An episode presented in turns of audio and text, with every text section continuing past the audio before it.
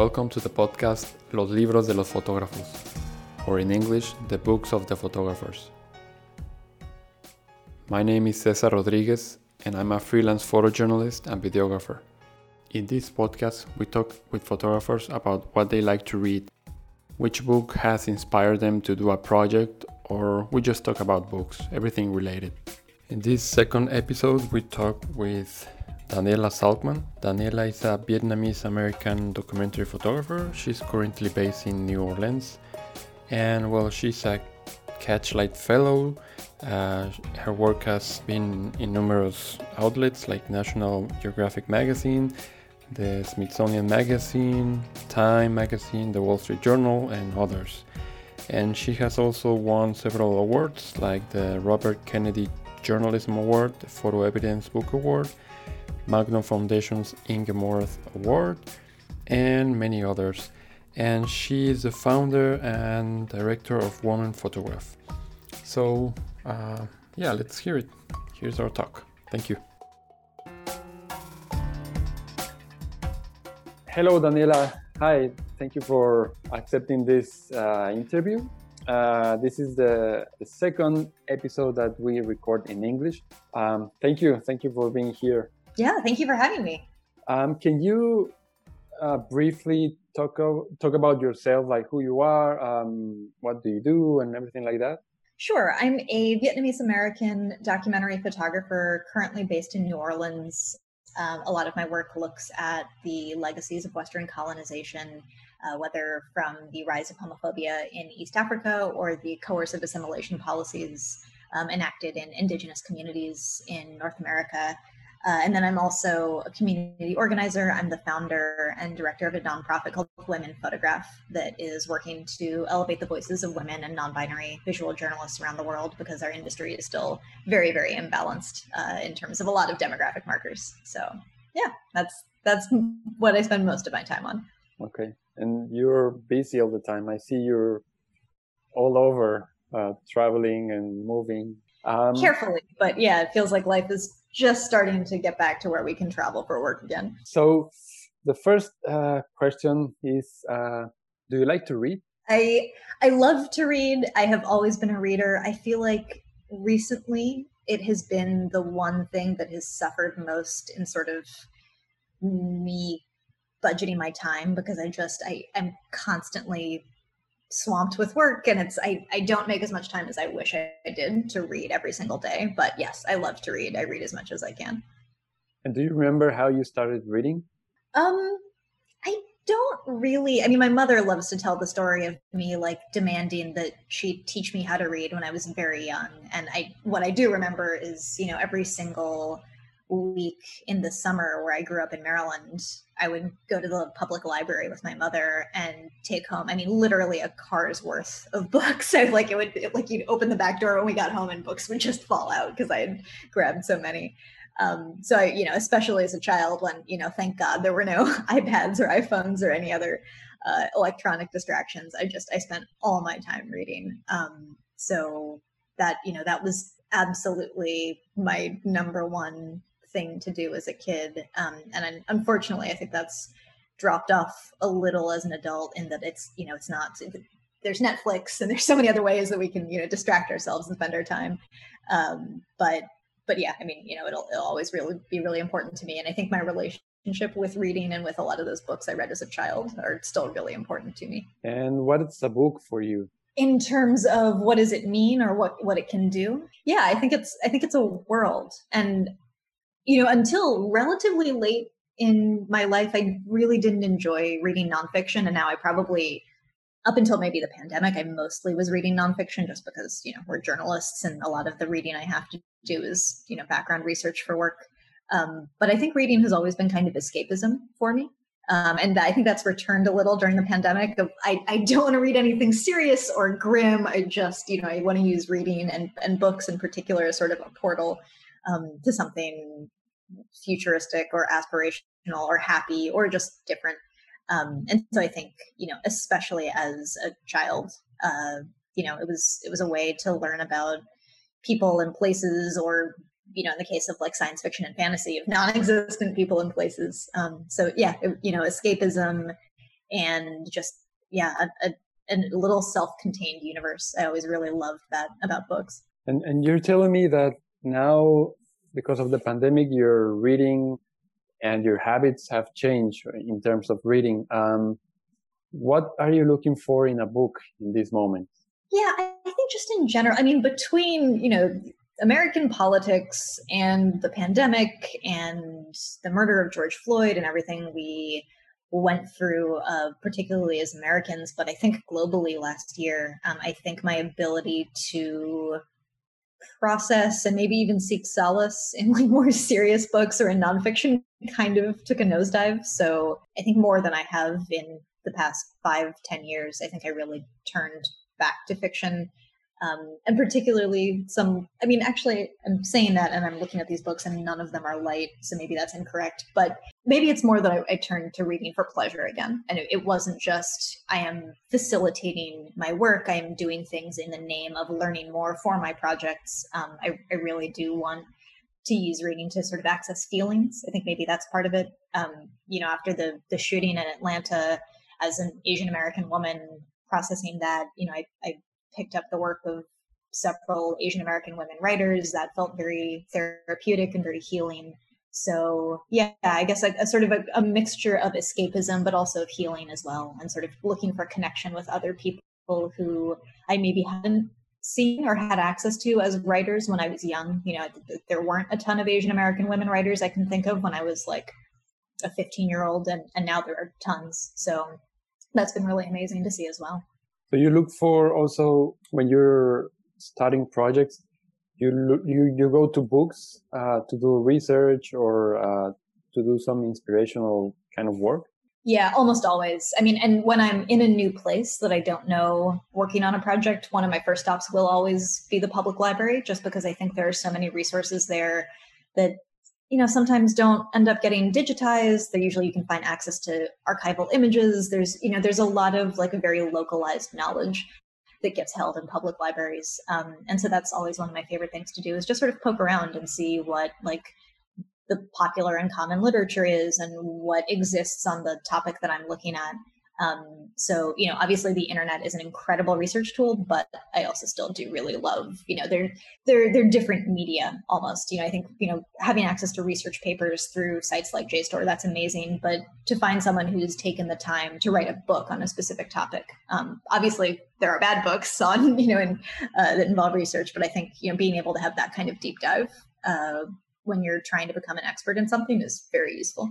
And has there been a, a book, like a specific book that has inspired you to do a project or maybe to go out and take photos?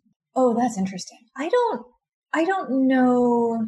I don't think so. You know, almost every single long term project I've worked on has in some way been inspired by something I've read. Um, but I would say that's most often you know, so like Signs of Your Identity, this project that I've worked on for seven years, that was because I, I read a UN report at an AIDS conference in 2014. And uh, I have a project on World War II reenactors that came from reading a, you know, seeing just a mention of them in a BBC story. So it, it's often little references like that, but I don't know that there's been a book that's necessarily prompted an entire project. Um, but I definitely do think they feed how I think and how I understand places and communities. So they're still really critical. I think it would books are almost a sort of like second stage process for me in coming up with a project. Do you think it's important for photographers to read books? I think so. I mean, I think, you know, and it's it's not necessarily that like, oh, are you a photographer you have to read, but I think I think it's really important to be multidisciplinary in some capacity. And, you know, for me, books are a huge part of that, but,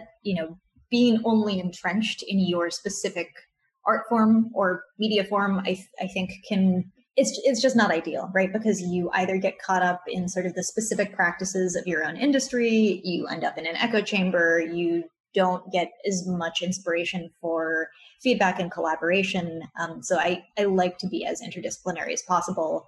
Um, and you know, I I can't make direct connections between like the fiction books that I'm reading that are very powerful to me and the work that I do, but I'm sure that all of these things bleed into each other, right? You know, I think when we find something that's very powerful, that touches us, that is meaningful to us, it impacts how we tell stories ourselves. So yeah, you know, I, I, don't think it's like you must read a book if you're a photographer, but I think you know find find that secondary inspiration, whether it's music or painting or you know just listening or reading something else. I, I think it really helps just continue to drive your craft. I see that you have that you brought some books. Are those the ones that you like, or can you tell me about those? Yeah, so this is my like current bedside table stack of books that I've either read really recently and just loved, or books that I'm in the middle of reading. Um, this is one of my favorite books that I've read in the past year. Um, it's called The Mountains Sing uh, by a Vietnamese writer, uh, Nguyen Phan Que Mai. Um, and it's a multi-gen. it's it's ostensibly fiction, but it is about real events. It's about Vietnamese history told through a grandmother and a granddaughter who are in parallel, like going back and forth between their stories, dealing with the communist revolution and the Vietnam War.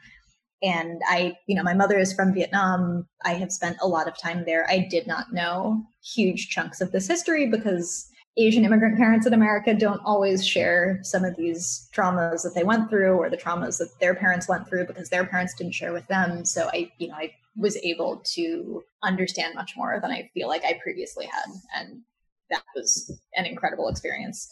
Um, this book, uh, The Death of Vivek Oji by Akwaeke Emezi, who is actually the sibling of one of our peers, uh, Yagazie Emezi, is one of i mean i i think i read this just a couple months ago and just like broke down sobbing by the end of it it's beautiful it's heartbreaking um it's uh i don't i'm, I'm not going to even try to describe it because it's I just saw a quick essay on Twitter that they really resented when people broke it down into a very specific categorization. But it's it's fiction, um, and it's just it's a beautiful, very human book. Um, I have started but haven't finished uh, Chanel Miller's Know My Name. So uh, this is the woman who was raped by a student in Northern California a few years ago. She went through the trial anonymously, and then a few years later decided to come forward uh, with her identity and also write about her experience. Um, and I started it and I had to actually put it down um, just because it's it's hard. It's you know it's it's a tough book to read, but it's also really important. And I'm really glad that something like this exists because women so often feel like they can't or shouldn't or don't have the space to be open about their experiences, particularly when it comes to sexual assault. So I I want to get through it and I will, but I feel like I need to digest it sort of in bits because it's heavy and it's kind of a hard book to process.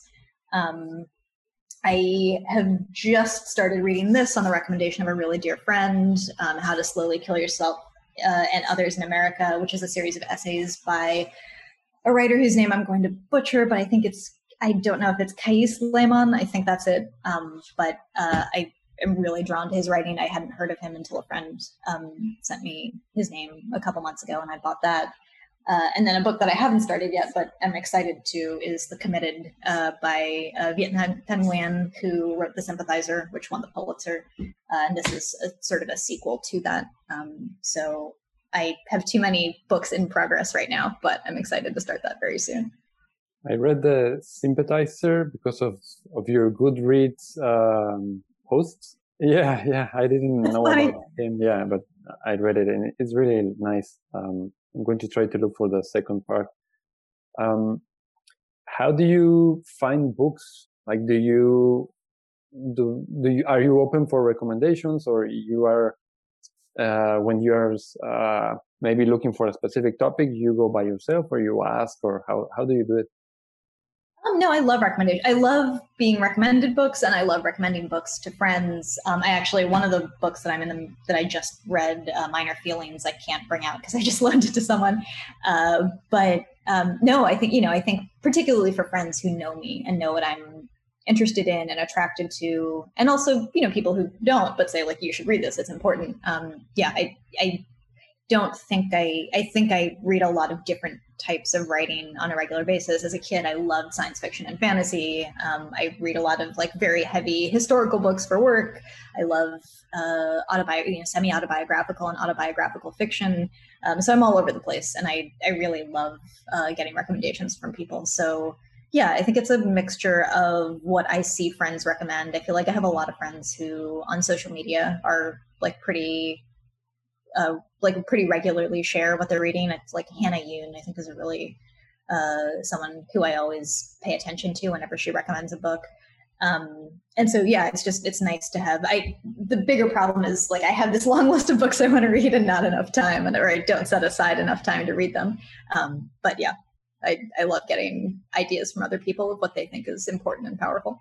And where do you keep your books? Because you travel, like you you change your places recently, no? In, in yeah, so all of my books are currently on a ship going across the Atlantic, and I don't like that feeling that they're not. I'm really excited to have them all in one place um, because for yeah, I've you know I've been based in Europe for the past eight years, and I moved to New Orleans a month ago, and so I was always working in the U.S. and all my stuff was in London or Paris, and it felt I don't know, very strange to have bits of myself in you know different people's apartments all over. Um, so yeah, I'm I'm really excited to consolidate everything and have it all in one place for the first time in a decade. Um, are you looking for books? I don't know who who posted this like two years ago that uh, was looking more to read books about uh, that woman wrote, or was that you or not? Think that was me, but I actually, um, long before I started Women Photograph, I think this may have been, I think it was right when I moved to the UK. So this is like eight years ago.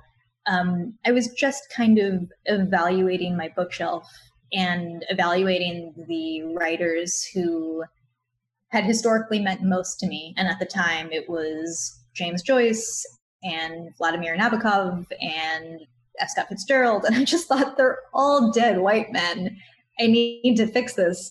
And so I said to myself, okay, for a year, I am only going to read women writers of color, you know, basically people who aren't straight cisgender white men. And I did it for a year and I've been doing it since. So I, I allow myself one book a year that's a straight white man and everyone else, um, you know, for, yeah, I think eight years now has been um, non-white authors, non-Western authors, women. Um, and honestly, it hasn't been a struggle. I think there was one book I really needed to read for work when I was in the Congo, and I'm actually blanking on the uh, King Leopold's Ghost. Um, so I, you know that was my one book that year. It was fantastic.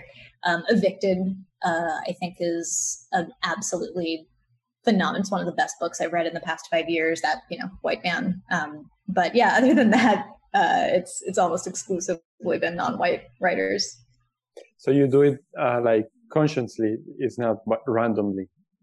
Um it started out as a i need to make a conscious choice to sort of broaden what i'm consuming and now it's it is genuinely all i read and what i'm attracted to. Um I, the running joke my ex-partner of 12 years is a white man who just published his first book and he was just like are you are you going to read my book? And it's just like yes i yes i will read your book. You'll be my one white man for the year. So i'm going to ask you some well i'm going to tell you some words and okay. you you tell me whatever comes to you first. It can be a sentence or a word. Uh, book. Comfort.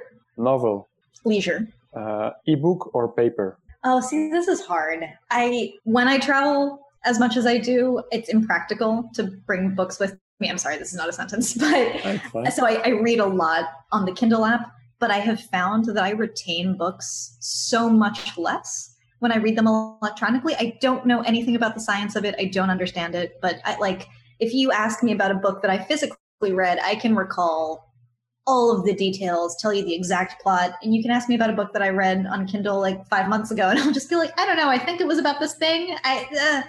so I hate that, but it also I you know I I don't know how to fix it. So I would like to read physical books at all times, but given my lifestyle, I can't. So audiobooks? Never. Uh, words? Malleable. Inspiration? Cross disciplinary. Movie or book?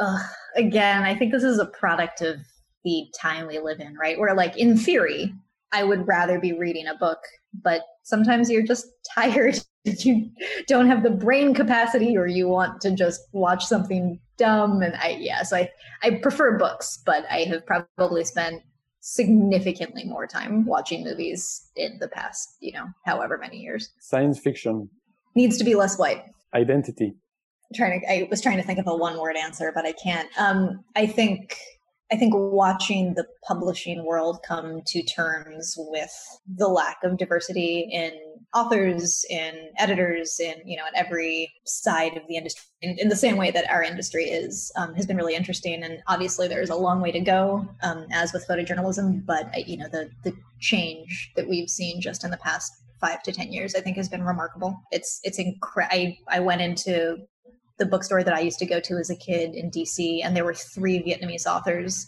on the front table and i just never in a million years would have imagined that that's something that I would have seen there. So it's it's happening. Signs of your identity. What? um, uh, I I don't think I can do one word for that either. I you know uh, long term project that I have devoted a ton of time to, but I'm also trying to pause and sort of evaluate what my role is as a non Indigenous person in doing that work. Morning reading or night reading? Um, if I'm on vacation, morning reading, regular life, night reading. Lending a book or giving a book? I um I like to do both. I also just like I'm someone who likes to amass books, even if I know I'll never pick them up again. So generally, probably more of a lender, but I like to give books as well. Okay, those are the the words. Do you have like a funny or a strange or some anecdote about books about reading? Maybe you skipped school, maybe you were punished or you stole a book or something like that. Oh, I probably have a lot. I mean, I, I definitely did steal books from my lower school library um, that they never found out about. Maybe now they will. Uh, and it was it was a constant battle with my parents who had like very hard bedtime requirements, and I would just want to stay up reading, and so I I would often do that and had like all of these different mechanisms in my room to like alert me when my parents were coming to check on me so that I wouldn't get caught. Uh, I think my parents' favorite story is when I was little. I you know two or three or I don't even know when when do kids first learn to talk around then. Um, you know my dad would read Goodnight Moon to me which is like a classic American like kids book. Um, he'd read it to me every single night and at some point someone came into my like preschool elementary school class with that book and was reading it aloud and I like took the book from her and started reading it to the kids and my teachers were all just like who is this precocious genius who can read as a two year old? And I can just memorize, you know, I memorized the book. I knew exactly when to turn the pages. And so I was just pretending. But um, yeah, that that's probably one of my like funnier book memories. When you somebody lends you a book, do you return it? Yes, always. I'm very I that to me is a very sacred relationship um, I'm still mad at one of my closest friends who I loaned my copy of Lolita to in college. She took it with her. She got caught in a downpour. She returned it to me, you know, when the pages all crinkle up because they've gotten wet, and I still have not fully forgiven her for that. It was annotated. I had taken a class with my favorite professor in college. I had all my notes in it. They all the ink ran. Still, still salty. So you write on books. I don't. Well, that that was specifically for a class, so I think I I annotated books heavily when I was in college. Um, otherwise, I tend not to mark books. Um, that's I think that's actually because of my former partner who was dogmatic about like we don't dog ear, you don't do anything. Um, I wonder if I would go back to. I think now instead of marking books, I, I end up taking iPhone photos of the like the quotes that I most want to preserve and save. Um, but generally speaking, yeah, don't don't break the spines, don't fold down the pages. I'm very very precious with them. I think that's it. And do you have other books that you've liked? Like you show me around five, no, that you're reading right now. Do you have other books that are sticking to your head? Yeah, I mean, I think one of the best books I've read in the past, well, it, I read in the past few years, but that has been to me one of the most impactful books I've read in a decade. It was uh, Yaa Gyasi's Homegoing. Um, that stayed with me like very few books have. Um, and I, I also really loved, I'm blanking on the name of it, but she recently published her second novel, and I loved that as well. It was completely different. It felt like a, a totally different writer. Um, really loved when I moved to the UK. I started reading a lot of Zadie Smith, and I really loved White Teeth. Another book. See, I have to look at my Kindle app too because these are just the physical books that I'm reading. Um, a book that I'm in the middle of. It's called Saigon. Meant to sound like the Vietnamese city, but it's S I G H, comma G O N E, um, and it's written by a, a Vietnamese American a writer who immigrated to the U.S. from Vietnam when he was young, um, and that is very powerful. And I, I, I forgot to mention earlier, I just read Minor Feelings um, by Cathy Park Hong, I believe is her name, uh, which stood out to me not just because I read it right after the Atlanta shootings and I, I needed something like that that was very frank about sort of the third culture identity of Asian Americans, but it was also raw and angry. And she talks about this specifically in the book, but I think Asian authors and Asian American authors, there's sort of this expectation of a certain kind of like gentleness and a lyricism and like a poetic quality. Um, and I like that about a lot of Asian writers, but I, I, also appreciated that she acknowledged it and said, that's, that's not me. That's, that's not who I am because I, I don't fit into that, uh, you know, that stereotype either. So I really loved that. Uh, Ocean Vuong, who's a also Vietnamese American poet and writer. Um, I think his novel On Earth We're Briefly Gorgeous, uh, I thought was just stunning, and I love his poetry as well. Um, I read Women Talking fairly recently, uh, which is uh, I don't want to give away too much, but is essentially it's it's one community um, discussing something traumatic that happens to them, and it's it's just the entire book is their discussion, and it's very powerfully written. Um, yeah, I mean, I can keep going, but uh, I think those are the ones. Uh, a nonfiction book that I read recently that has stayed with me is called Doing Harm, which is about sexism and medical diagnoses and how so much of everything from your visit to the doctor's office to like clinical drug trials are skewed to disadvantage women. Um, I think I literally threw my phone across the room when I was reading that multiple times. Uh, yeah, I think this, those are the ones that sort of come to mind most. What's the name of the last one? Doing Harm. It's uh, okay. uh, Maya Dusenbery. Um, and just as a like little example, um, the drug that went on to be Viagra in the United States, early versions of that were shown to eliminate all signs of PMS, of uh, premenstrual syndrome in women, and there wasn't enough. There wasn't enough interest to advance that study, so it became an erection pill instead, um, which is insane to me. But just uh, going through sort of the history of, of how medical studies are done, why they typically exclude women, why doctors are taught to diagnose certain diseases in men but not women because the symptoms are not always the same um, and the consequences that has on society and women's health it seems really interesting the, the good thing that i'm talking now to people that speak english i mean they read in other languages uh, the books are so different. Um, yeah, like completely different. I've talked to six, seven people in, they all talk Spanish. They're from Latin America. More or less the books are coincidental, no? Some of books. But now you and also I talked with uh, Megan Dhaliwal and the books are, yeah, completely different from what we read. So it's really nice to, to, that can open our minds and our options to read. I think there are very specific like cultural markers to ways in which people write you know like in the same way that i was describing like i think asian authors have a very specific style and, and way of writing prose.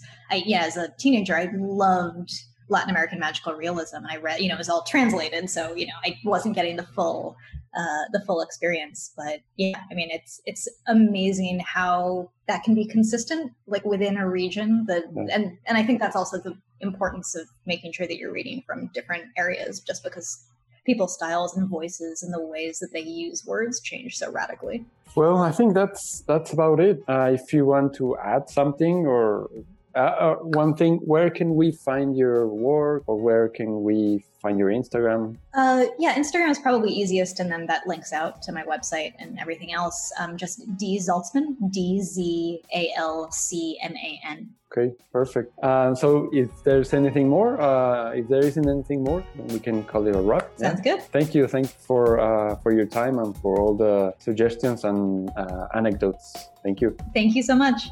Well, I hope you enjoy our talk with Daniela Zalcman. You can look for her on Instagram and contact her through there or uh, via her webpage. And well, if you like our talk, if you like the podcast, please uh, like the push the like button or share it with your peers, your colleagues, your friends, your family, everyone. And I hope you like it. And we'll see, we'll hear each other in the next uh, episode. Thank you.